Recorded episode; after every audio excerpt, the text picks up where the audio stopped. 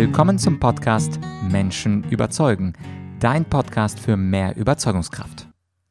Ich bin Vladyachenko und herzlich willkommen zum Teil 2 des Interviews mit dem bedeutendsten Ökonomen Deutschlands, Hans-Werner Sinn. Das Schöne an Intellektuellen ist ja, dass man mit ihnen über alles reden kann und das auch sehr, sehr tiefgehend. Insofern konnte ich es mir einfach nicht nehmen, nach diesem ersten Teil des Interviews, wo es ja um Gerechtigkeitsfragen und Medien ging, auch ein wenig über ganz aktuelle Fragen zu sprechen, wie beispielsweise den Brexit, aber auch ganz grundsätzliche Fragen zu stellen, äh, und zwar zum Thema Politiker und welche Rolle Politiker eigentlich in unserer Demokratie spielen und wie das äh, mit der Zukunft der EU dann auch aussehen soll. Ich habe mich auf das Interview mit Herrn Sinn äh, vorbereitet, indem ich natürlich unzählige Interviews mit ihm gesehen habe, aber auch das letzte Buch von ihm gelesen habe, was ich wirklich nur empfehlen kann, auf der Suche nach der Wahrheit. Und ich möchte, wie auch schon in der Folge zuvor, einen kleinen Abschnitt dazu auslesen, ich meine vorlesen, nicht auslesen, und zwar äh, einen Satz zum Thema Brexit und Europäische Union. Da schreibt Herr Sinn, besonders für Deutschland ist dieser Austritt, also der Brexit, problematisch, weil Großbritannien Deutschlands drittgrößten Exportmarkt darstellt und sein wichtigster Verbündeter bei der Durchsetzung einer weltweiten Freihandelspolitik war, ohne die unser Land die Stärke seiner Industrien nicht hätte ausspielen können. Ohne die Briten, schreibt Herr Sinn weiter, dürfte sich die Gefahr verstärken, dass sich die EU in eine Handelsfestung verwandelt wird, mit dem Ziel, nicht mehr wettbewerbs mit wettbewerbsfähige Industrien in Frankreich und vor allem Südeuropa zu schützen. Der größte Leidtragende einer solchen Entwicklung wäre Deutschland. Also ganz interessant, dass äh, wir viel über den Brexit reden aus Sicht von England und äh, die Probleme, die England damit verbunden auch hätte mit seinem äh, United Kingdom und Nordirland und so weiter. Aber aus ökonomischer Sicht, und da wird äh, Herr Sinn uns mehr Einsichten geben, gleich im Interview, ist vor allem Deutschland der große Leidtragende, weswegen er sich auch mit interessanten Ideen dafür einsetzt, dass Frau Merkel und andere verantwortliche Politiker diesen Brexit doch noch irgendwie möglicherweise abwenden könnten. Also es geht in diesem Interview you vor allem am Anfang um den Brexit. Als zweitens geht es um die Politiker und ihre Unfähigkeit, so sagt es zumindest Hans-Werner Sinn, um die Unfähigkeit der Politiker, normative Fragen zu beantworten. Und äh, drittens geht es auch um das Thema des Populismus und äh, die interessante Einsicht von Hans-Werner Sinn, dass die Populisten ja immer die anderen sind. Also die, die regieren, sind natürlich nicht die Populisten, sondern diese Kritik, die trifft die Konkurrenz, die politische Konkurrenz. Und zum Schluss ähm, hat mich einfach nur interessiert, wie das mit der EU denn eigentlich weitergeht. Also ob jetzt ohne oder mit England gibt es ja immer diese spannende Frage, die man jetzt als Durchschnittsbürger nicht so recht fassen kann. Und zwar diese ständige Frage, ob die Europäische Union weiter zusammenwachsen soll, sich weiter vergemeinschaften soll oder ob die in europäische Integration angehalten werden sollte. Und da hat äh, Professor Sinn mal wieder eine sehr, sehr interessante Idee, ein Deal, der unter unter anderem mit den Nuklearwaffen von Frankreich zu tun hat. Und das ist, wie, wie gesagt, das Schöne an, an Herrn Sinn, dass er nicht nur viele Themen abdeckt, sondern dass er mit seinen Argumenten und seinen neuen Ideen frischen Wind äh, gibt in, in den Diskurs. Also, Freue dich mit mir auf den zweiten Teil dieses Interviews mit Hans-Werner Sinn und es geht gleich los mit dem Brexit. Ich möchte äh, dann zum Thema Brexit kommen. Sie schreiben in dem Buch, dass es für Sie ein sehr emotionales Thema ist. Sie bringen dafür rationale Argumente mit der Sperrminorität, die sich dann jetzt verschiebt von den Nordstaaten äh, Richtung Südstaaten. Und äh, ich kannte dieses Modell nicht vor Ihrem Buch, bevor ich es gelesen habe. Als ich das aber gelesen habe, war es für mich sehr einleuchtend. Also ererbte Ansprüche sind die, die man automatisch von seinem Heimatland her bekommt. Also wenn man zum Beispiel aus Rumänien nach Deutschland kommt, dann ist die Grundsicherung und für alles, was die Grundlagen der Existenz anbetrifft, das äh, Herkunftsland zuständig. Und die erarbeiteten Ansprüche, das ist dann das, wenn zum Beispiel ein Rumäne, Bulgare hier dann zehn Jahre arbeitet, zahlt er ja in die Systeme ein und anschließend ähm, bekommt er dann aus den Sozialsystemen in Deutschland, wo er eingezahlt hat, seine, ähm, seine Bezüge. Ich finde dieses Argument und diese Aufteilung extrem logisch, extrem sinnvoll, extrem plausibel. Ähm, also wie gesagt, kann ich nur empfehlen. Äh, das Buch äh, Auf der Suche nach Wahrheit zu lesen. Die Frage, die ich Ihnen stelle, ist, obwohl es so logisch ist, warum kann man das, äh, warum überzeugt das nicht die aktuellen Politiker? Sie haben auch in der Weihnachtsvorlesung an der LMU, in der Aula, hier ganz in der Nähe, äh, ja nochmal diese Idee genannt und das als Angebot an die Briten, als Idee aus diesem ja, aus dieser unglücklichen Brexit-Situation herauszukommen, ähm, angeboten. Und sogar ein Slide war Frau Merkel gewidmet. Liebe Frau Merkel, versuchen Sie das doch, das den Engländern erstmal die Frist zu verlängern und anschließend ähm, mit unter anderem diesem Modell die Engländer zu überzeugen, noch, noch drin zu bleiben. Glauben Sie, dass diese Idee Bestand haben kann? Denn sie klingt ja so logisch und sie gibt den äh, Brexiteers, also sie gibt den Engländern genau das, was sie eigentlich wollen. Ja, man muss also bei dieser Frage unterscheiden zwischen äh, einer normativen und einer positiven Aussage. Äh, normativ heißt, so soll es sein, so müssten wir es eigentlich machen. Wenn wir klug überlegen, was, wie man da rauskommt aus der Kiste, ne, machen wir es so. Und positiv heißt, äh, was wird denn wohl passieren? Leider ist die Geschichte nicht so, dass immer das, was passieren sollte, auch passiert, sondern äh, leider ist es äh, ganz, ganz häufig an, andersrum. Äh, Dinge sollten passieren und passieren nicht, weil die politischen Kräfte den Weg dahin nicht finden. Es gibt nämlich immer Widerstände. Und das ist der Unterschied zwischen einem Volkswirt und einem Politiker. Deswegen würde ich auch nie Politiker werden wollen. So ein äh, Politiker hat immer so einen ganz kleinen Möglichkeitsbereich, den er sieht. Da sieht er nämlich schon wieder die anderen Politiker, die andere Interessen vertreten. Was machen wir denn in der EU zum Beispiel mit den äh, Vertretern äh, dieser Herkunftsländer der EU-Sozialmigranten. Ne? Die finden das ja alles toll, dass ihre Leute hier hingehen können, um Geld zu kriegen. Weil wenn wir nicht wollen, dass sie kommen, müssen wir ihnen ja Geld nach Hause schicken, damit sie zu Hause bleiben. Nicht? Das ist also eine starke Machtposition in dem Poker über die politische Entwicklung in Europa. Also äh, ein deutscher Politiker, der das weiß, sagt, na, da mache ich mich besser nicht zum Fürsprecher einer solchen Idee, denn das kriege ich sowieso nicht durch. Nicht?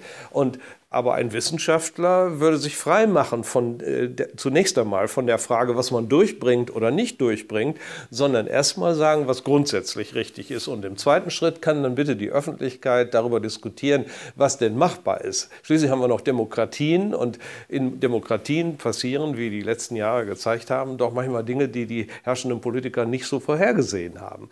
Und äh, deswegen reden Volkswirte über einen größeren Möglichkeitsraum und suchen da das Optimum nicht? um ein bisschen Orientierung zu geben, dass man von diesem Klein-Klein wegkommt. Ich darf es auch vielleicht noch mal so sagen, ein Politiker ist strukturell gar nicht in der Lage, äh, zwischen einer normativen und einer positiven Aussage zu unterscheiden. Nicht? Ähm, äh, wenn ich jetzt zum Beispiel sage, wir, wir sollten den Briten ein Angebot machen, oder ich frage einen Politiker, meinen Sie nicht, wir sollten den Briten ein Angebot machen, dass sie drin bleiben, in, in dem Sinne, dass wir zwischen äh, ererbten und erarbeiteten Sozialleistungen unterscheiden? Dann sagt der Politiker, das wird nicht passieren. Dann frage ich mich, wie, ich, ist das, das war doch jetzt gar nicht meine Frage. Die Frage war, sollten wir das tun? Da können Sie doch nicht antworten, das wird nicht passieren. Ne? Für, für den Politiker ist es dasselbe. Ja, er, er, er kann diese normative Dimension überhaupt geistig, gedanklich nicht erfassen. Ein guter Politiker ist im Gegenteil jemand, der versucht vorauszusehen, was passieren wird und dann unterstelle ich mal, dann sagt er sich allzu häufig, mache ich mich doch frühzeitig zum Fürsprecher dessen, was sowieso passieren wird, nach den Machtverhältnissen, die da bestehen. Dann kann ich nachher sagen, schaut mal, ich habe es gewollt und ich habe mich durchgesetzt. Also diese Denke ist ja fürchterlich, aus der Sicht eines Ökonomen unerträglich. Aber so ist meine Erfahrung, denken häufig Politiker. Und deswegen glaube ich, brauchen wir im öffentlichen Diskurs, also äh, von Seiten der Wissenschaft, eine, ein Korrekturelement. Äh, das kann, kann, nicht nur immer von den Politikern selber. Und wie könnte das werden. aussehen? Weil die naja, Politiker wir, den, der öffentliche Diskurs in einer offenen, freien Gesellschaft muss es auch Stimmen geben äh, von Leuten, die sich nicht einengen lassen, in diesen kleinen Spiel äh, Möglichkeitsraum, den die Politiker vor Augen sehen und sich nicht gleich tot machen lassen mit ihren Argumenten, mit dem Argument, ja, die, die Rumänen, die Franzosen oder irgendwer würde das ja sowieso nicht akzeptieren. Das wollen wir noch mal sehen, wer hier was akzeptiert. Ich glaube, Deutschland hat äh, bei der europäischen Entwicklung sowieso ein großes Defizit. Wir lassen uns von anderen immer irgendwelche Forderungen auf den Tisch legen. Nehmen Sie mal Macron mit seinen weitreichenden Forderungen und äh, stellen keine Forderungen dagegen. Nicht? Dass man irgendwie ein Verhandlungsergebnis erzielen kann, sondern äh, es war häufig so, die, die ganzen zehn Jahre, das, beim ganzen Krisengeschehen, kamen die Franzosen und haben gesagt, äh, wir fordern das, wir wollen das, wir wollen diesen Rettungsplan und jenen. Und Deutschland hat gesagt, ja, aber das kostet viel Geld und, äh, und hat aber ein bisschen nachgegeben. Das kommt mir so vor, wie Sie gehen über die Straße und äh, da kommt jemand auf Sie zu und sagt, geben Sie mir 100 Euro. Ich sage, wieso denn? Na, ich will 100 Euro. Und dann einigt man sich auf die Hälfte. Äh, das ist die deutsche Politik und so geht das eigentlich nicht. Nicht? Deutschland muss auch mal selber konstruktive Vorschläge machen, wie sich Europa weiterentwickeln kann. Äh, denn die Frage ist ja nicht, äh, ob, es, ob die europäische Integration voranschreiten sollte. Das sollte sie meines Erachtens. Nur in welche Richtung? Was ist überhaupt der Weg nach Europa? Nicht? Der jetzige Kurs führt, glaube ich, überhaupt nicht nach Europa, denn er, er führt dazu, dass die Völker Europas sich zerstreiten. Äh, der Euro hat das ja deutlich gezeigt, ganz Südeuropa ist in Aufruhr gegen diesen Euro und gegen diesen Kurs. Äh, das hat ja offenkundig nicht zur Befriedung geführt. Absolut. Äh, das Problem ist, was ich beim Diskurs sehe, ist ja, wenn man den Diskurs öffnet und die Gesellschaft und die Bevölkerung auch dabei ist, lässt sich die Bevölkerung natürlich leicht manipulieren von Populisten. Das haben wir in England ja gesehen, dass dann plötzlich die abgehängten Arbeiterregionen, dass die dann gegen den Verbleib der EU geblieben sind. Und da hat das Schreien der Wissenschaftler nicht wirklich geholfen. Meine Frage ist also, wenn Sie sprachen ja vom Korrektiv durch den Diskurs, weil die Politiker an sich zu sehr strukturell fixiert sind in ihrer Wahlperiode. Ähm, was kann man denn machen? Weil der öffentliche Diskurs, der wird sehr schnell verzerrt. Populistische Gedanken gewinnen häufig die Wahlen. Es gibt ja das schöne Zitat von Winston Churchill, das stärkste Argument gegen die Demokratie ist eine fünfminütige Unterhaltung mit dem durchschnittlichen Wähler. Das heißt also, auch Winston Churchill äh, war da etwas kritisch. Wie kann denn ein Diskurs aussehen, damit wir vielleicht auch in Deutschland vermeiden können in Zukunft das, was in England passiert ist, dass also falsche Argumente, Fake News und irgendwelche Populisten gewinnen äh, und die Wahrheit sich nicht durchgesetzt, obwohl wir die Wahrheit vielleicht kennen. Also wie kann dieser Diskurs aussehen? Das, das frage ich mich gerade.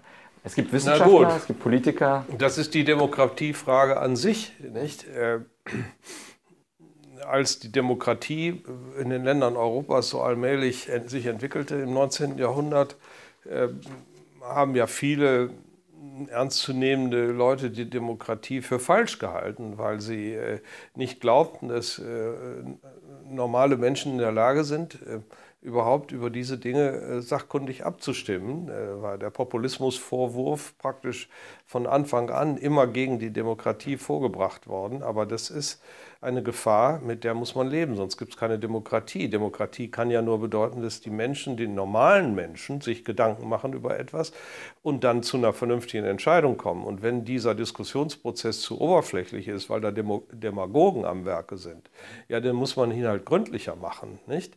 Äh, daran kann man ja arbeiten. Und es geht vielleicht nicht von heute auf morgen, aber es geht. Äh, ich schaue häufig gerne in die Schweiz, wo wir ja Volksabstimmungen haben zu Einzelfragen. Und äh, da ist es keinesfalls so, dass die Menschen irgendwelchen Populisten hinterherlaufen, sondern es sind wohl abgewogene Urteile. Äh, vor jeder Volksabstimmung kriegt jeder äh, Wahlbürger ein, ein kleines Heftchen, wo die ganzen Argumente, die Sachargumente und die Fakten dargelegt werden. Das kann er sich durchlesen, um dann zu einer begründeten Meinung zu kommen. Nicht? Äh, die haben das gelernt äh, über viele Jahre, die Schweizer, äh, die Verantwortung als Volk über den, diese direkte Demokratie auch wahrzunehmen. Und das hat zu sehr vernünftigen Ergebnissen geführt. Zum Beispiel haben die Leute dagegen gestimmt, dass ihr Urlaub verlängert wird. Ja?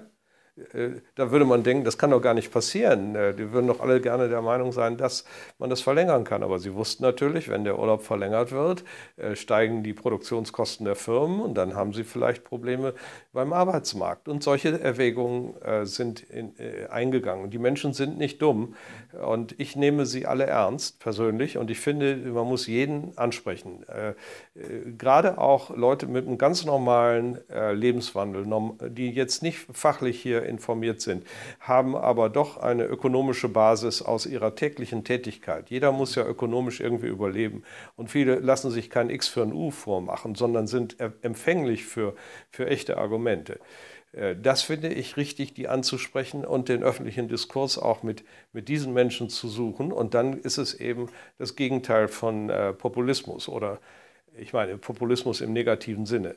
Populismus ist ja nicht nur schlecht. Ja? Populismus ist ja fast das, äh, äh, not, die notwendige Bedingung für Demokratie. Also Populus heißt ja das Volk. Also es ist nun mal, Demos heißt auch das Volk. Also wenn man so will, ist Populismus und Demokratie ja fast dasselbe.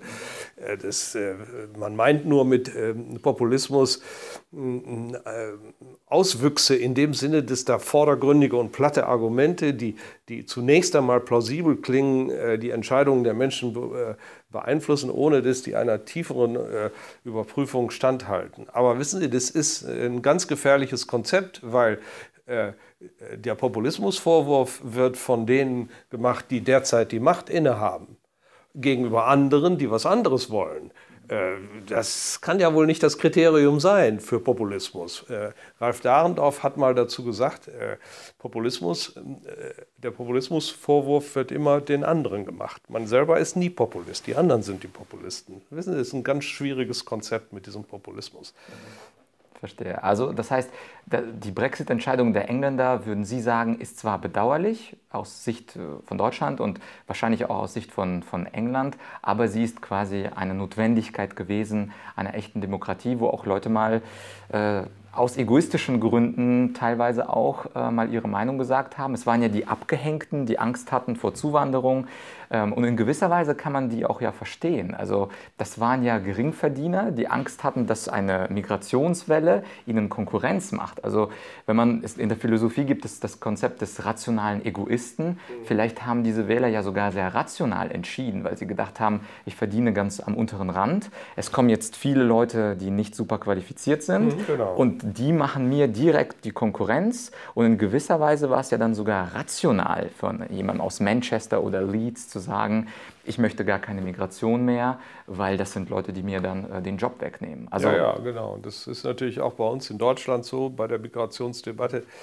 Äh, diejenigen, die äh, da mit Schlips und einem weißen Hemd rumlaufen wie ich, die können natürlich immer sagen, na, ist doch prima, wenn am unteren Rand der äh, Qualifikationskader Leute einwandern, dann kriege ich meine äh, Putzfrau und den Gärtner billiger. Nicht? Ja, ja. Ist doch klar. Und dann habe ich außerdem noch hier das moralische Mäntelchen, was ich mir umlegen kann, während äh, die anderen, die direkte Konkurrenten von ihnen sind, das ganz anders sehen. Nicht? Äh, die werden dann also als unmoralisch tituliert. Also so einfach kann man sich das nicht machen. Äh, und in dem Sinne haben also auch die Briten legitimerweise so abgestimmt, wie sie abgestimmt haben. Aber ich glaube, die Briten haben dennoch einen Fehler gemacht, weil sie die volle Tragweite ihrer Entscheidung überhaupt nicht überblickt haben. Sie haben das Irland-Problem zum Beispiel nicht gesehen. Sie haben nicht gesehen, welche Gefahren für die staatliche Integrität des Vereinigten Königreichs überhaupt verbunden sind. Ne? Damals hat kein Mensch über Irland gesprochen, aber heute ist es das große Thema. Weil wenn Großbritannien rausgeht, äh, dann stellt sich die Frage, wie grenzt man sich dann ab und wo grenzt man sich ab gegenüber der EU? Da muss ja irgendeine Grenze sein, nicht? Wo dann Zöllner irgendwas kontrollieren. Äh, ob das jetzt den, der Warenverkehr ist, Dienstleistungen, Kapital oder Menschen, irgendwo muss die Grenze ja materiell äh, vorhanden sein. Und entweder legt man sie zwischen Nordirland und die Republik Irland. Ne? Oder man legt sie zwischen Nordirland und äh, Großbritannien, nämlich die Hauptinsel. Ja? Und wenn man Ersteres macht, äh, dann kommt die IRA wieder. Und ich sage Ihnen, der erste Zöllner, der dahingestellt wird, der kann seines Lebens nicht froh sein. Vielleicht wird er erschossen. Äh, das, dann kommt der Bürgerkrieg wieder hoch. Und wenn man die Grenze zwischen Nordirland und Großbritannien, also in die irische See legt, ja, was ist denn dann mit der staatlichen Integrität äh, des Vereinigten Königreichs? Da möchte auch Schottland, hatten Sie in der Vorlesung gesagt. Ja, genau. Raus, ja? Ja, nicht? Wahrscheinlich würde dann Nordirland, wenn es dann äh, eng verbunden bleibt mit der EU ohne Handelsschranken, äh, prosperieren, während es der Insel schlecht geht. Und dann würden die Schotten sich sagen, ja, eigentlich waren wir ja auch nicht dafür, dass äh, wir austreten und machen wir doch unser Referendum nochmal über den, äh, die Abspaltung Schottlands Und wer weiß, zum Schluss haben wir dann nur noch äh, Gro äh, äh, Gro nicht Großbritannien, sondern Britannien. Das ist eben die Hauptinsel ohne Schottland. Ne? Wenn man Schottland dazu packt, ist das dann Großbritannien und packt man Nordirland dazu, ist es das Vereinigte Königreich. Dann löst sich dieses Gebilde auf. Und das ist ja eine so große Gefahr, diese äh, labile staatliche Integrität des Vereinigten Königreichs,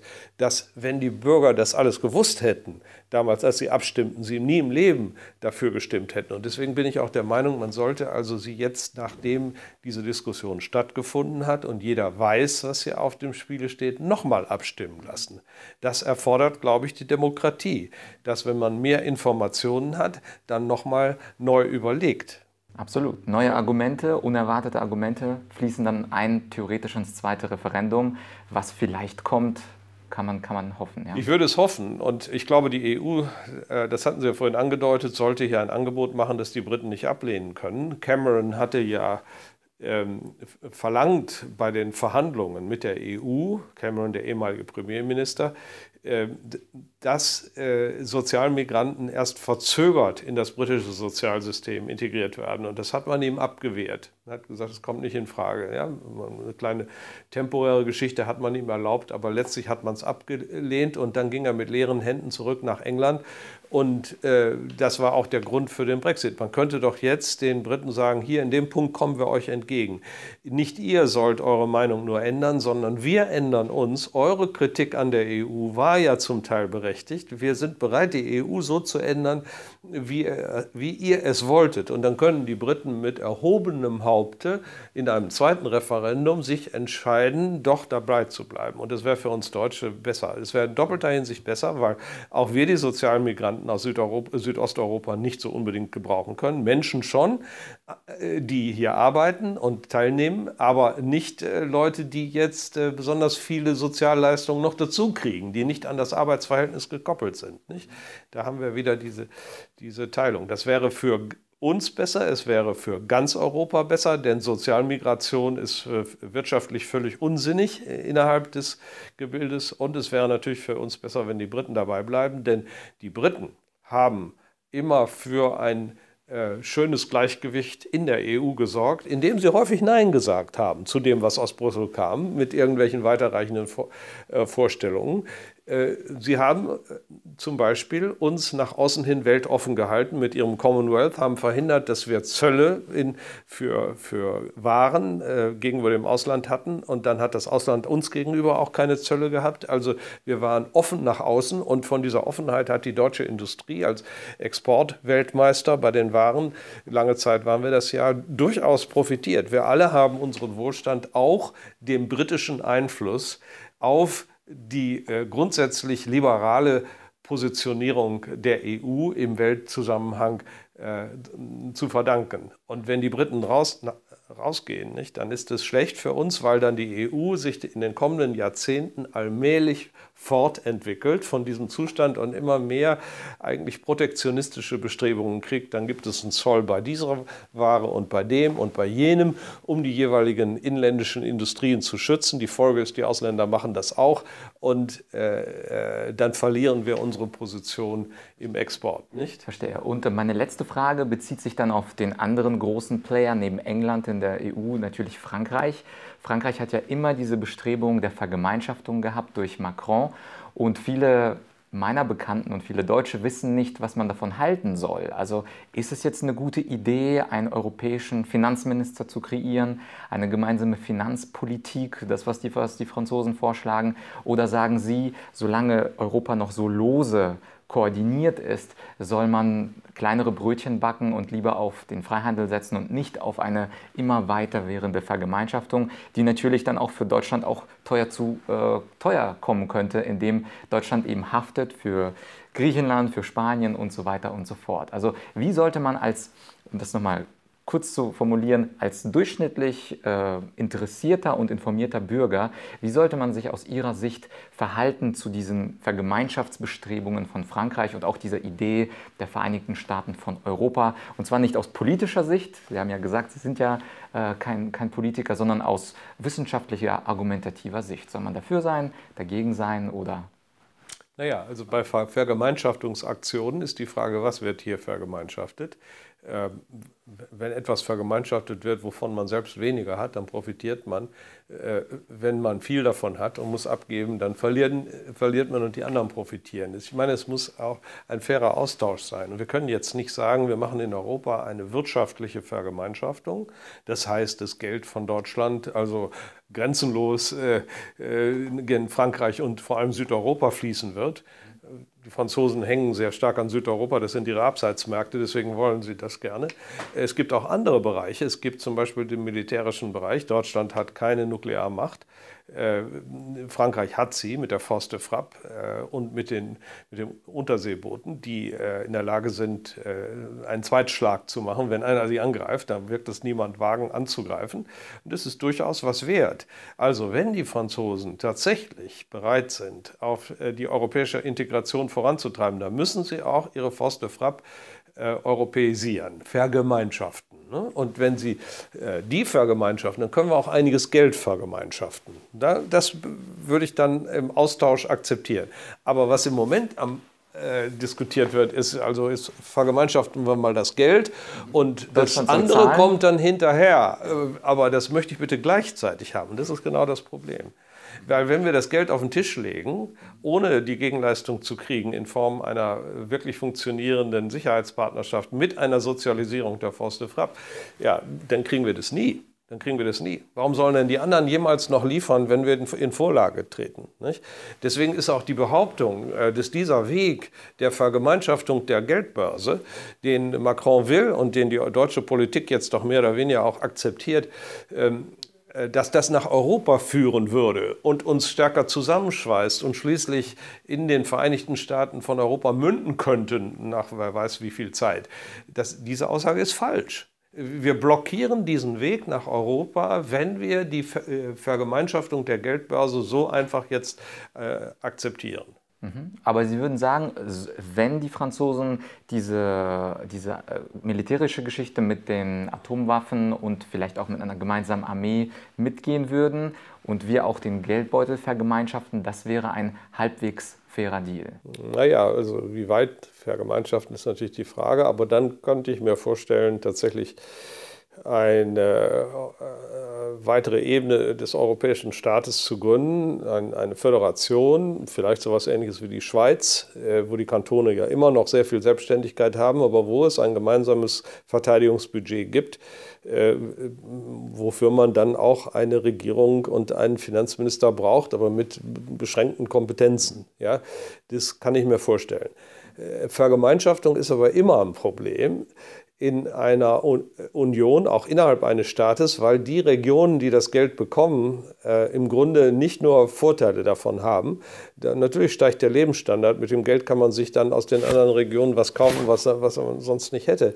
Aber äh, gerade dadurch, dass man das dann kaufen kann, nicht, wird die eigene Industrie ja behindert. Nicht? Äh, wenn wir jetzt zum Beispiel Geld von Deutschland nach Italien geben, und die Italiener können sich dann deutsche Autos kaufen mit diesem Geld. Oder irgendwas anderes. Irgendwas müssen sie ja kaufen. Geld können sie ja nicht essen. Nicht? Äh, das hilft ja der italienischen Industrie nicht. Was hat denn Fiat davon, wenn, wenn, wenn wir Volkswagen nach Italien verschenken? Äh, das ist ja letztlich diese Transferunion. Also muss man sehr vorsichtig sein mit den Transfers zwischen Regionen. Das ist auch nicht nur von Vorteil. Okay. Vielen Dank. Herr Sinn, äh, ich danke Ihnen sehr für das Interview. Ich darf empfehlen, dieses Buch ähm, Auf der Suche nach Wahrheit. Ich habe es als Nicht-Ökonom gelesen und verstanden. Äh, sehr, sehr klar und gut argumentiert. Gibt es vielleicht noch etwas, was Sie dem durchschnittlichen Bürger empfehlen, um sich zu informieren? Vielleicht äh, Ihr Buch Ist Deutschland noch zu retten? Oder was würden Sie jetzt neben dieser Biografie empfehlen, was man von Ihnen lesen könnte? Ach so, was man lesen konnte. Ja, ja, gut. Das vorige Buch äh, war äh, Der schwarze Juni. Das kam im Herbst 2016 raus, beschäftigt sich ähm, mit der Krise in Europa, die einerseits sich manifestiert hatte damals in der Brexit-Entscheidung. Das war ja schon vom Juni 2016. Das hat mich so aufgeregt, dass ich darüber das Buch geschrieben habe. Ja, ja, da habe ich die Sommerferien. Eigentlich wollte ich damals dieses Buch schon sch schreiben und dann dachte ich mir, nee, also was da jetzt passiert, das ist ja solch ein Unglück für Europa. Äh, da muss man Stellung nehmen dazu. Und dann habe ich eben äh, dieses Buch geschrieben. Und gleichzeitig war im Juni ja noch was Zweites passiert. Äh, mit drei Tagen Abstand zur Brexit-Entscheidung die Entscheidung des EuGH äh, gegen das Bundesverfassungsgericht zur Frage des OMT. Programms. Das hört sich alles fürchterlich kompliziert an, aber dieses OMT, haben die Zuschauer vielleicht schon mal gehört, ist diese Aussage der EZB, wir helfen, was immer nötig ist. Whatever it takes, hatte Mario Draghi gesagt im Jahre 2012. Äh, Leute, habt keine Sorge, sagt er zu den Investoren, die Staatspapiere hm, südeuropäischer Länder zu kaufen, äh, dass die jetzt pleite gehen und ihr euer Geld nicht mehr wieder kriegt. Bevor die pleite gehen, kaufe ich euch die ab aus dem Portfolio und zwar unbegrenzt. Äh, was dann bedeutete, dass dann wieder sehr viel frisches Geld, Kreditgeld nach Südeuropa floss und alte Kredite abgelöst werden konnten und die äh, finanzielle Stabilität gesichert werden konnte, aber mit der Folge freilich, dass man dann eben auch wieder diesen negativen Effekt hat, den ich vorhin beschrieben habe. Denn ob ich Geld schenke und damit Waren schenke oder ob ich äh, äh, Schuldscheine kaufe, nicht? Äh, jetzt öffentlich besichert das auch noch ermögliche, dass die, die ihre Schuldscheine in die Welt verkaufen können, dann fließen ja immer wieder Waren hin und diese Waren sind also für die heimische Industrie äh, eher ein Problem. Ja. Also QE, OMT, alles finde ich ganz gut hier erklärt, aber wir werden die anderen beiden Bücher ähm, auch in der Beschreibung verlinken. Herr Professor Sinn, vielen Dank für das Interview. Gerne. Dankeschön. Ja, schon ziemlich argumentationsstark dieser Professor Dr. Sinn. Ich hoffe, dir hat das Interview gefallen. Es hat viele Einsichten zu der Ökonomie und auch zu der Politik der Gegenwart gegeben. Mir auf jeden Fall. Und ich äh, würde empfehlen, dass du zumindest eins der Bücher von Professor Sinn mal ähm, ausprobierst. Ich selber habe, wie gesagt, mich auf das Interview vorbereitet mit seiner Autobiografie. Äh, der Titel Auf der Suche nach Wahrheit, den werde ich in der Beschreibung verlinken. Ähm, auch spannend, das Buch Buch Ist Deutschland noch zu retten? Wer, wer jetzt äh, über das Thema Ökologie äh, sich äh, informieren möchte, das grüne Paradoxon und äh, mehr zum Thema Brexit, dann auch in dem Buch Der schwarze Juni. Also ganz viele Möglichkeiten, sich weiterzubilden. Äh, wie gesagt, ähm, ich finde seinen Schreibstil unglaublich verständlich. Man muss natürlich etwas Zeit mitnehmen, da die Bücher jetzt nicht sehr kurz sind, aber es lohnt sich, weil man eben eine Orientierung bekommt in dieser doch in den Medien sehr kurzweiligen kurzweilig und kurz dargestellten komplexen ähm, Erklärung, die eben nicht komplex ist, sondern viel zu kurz ist. Und insofern äh, macht es Sinn, sich da mal etwas mehr Zeit zu nehmen.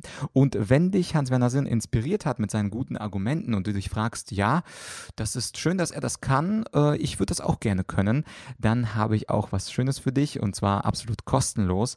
Deine Argumentationskraft kannst du erweitern, indem du mein Buch Weiße Rhetorik äh, dir downloadest. Das ist komplett kostenlos und im ersten, gleich im ersten Abschnitt äh, des Buches Weiße Rhetorik lernst du etwas über die zehn Gebote des Argumentierens. Das bedeutet, dass du nach dieser Lektüre, nach, ich würde mal sagen, einer halben Stunde zumindest theoretisch alles weißt, was man argumentativ denn machen sollte. Natürlich bist du danach noch kein äh, Intellektueller von Weltrang, aber es gibt dir doch ganz äh, wichtige Regeln darüber, wie man überhaupt Argumente aufbaut, worauf man achten muss am Anfang und natürlich auch, wie man die Relevanz der Argumente für den Zuhörer dann auch am Ende des Tages darstellt. Also, ich werde auch äh, in der Beschreibung einen Link zur weißen Rhetorik geben. Ansonsten würde ich mich natürlich sehr freuen, wenn du meinen Podcast abonnierst. Er ist ja, er ist und er bleibt kostenlos und ich hoffe, wir sehen uns dann nächste Woche in einer neuen Folge beim Menschen überzeugen wieder. Das war's für dieses Mal.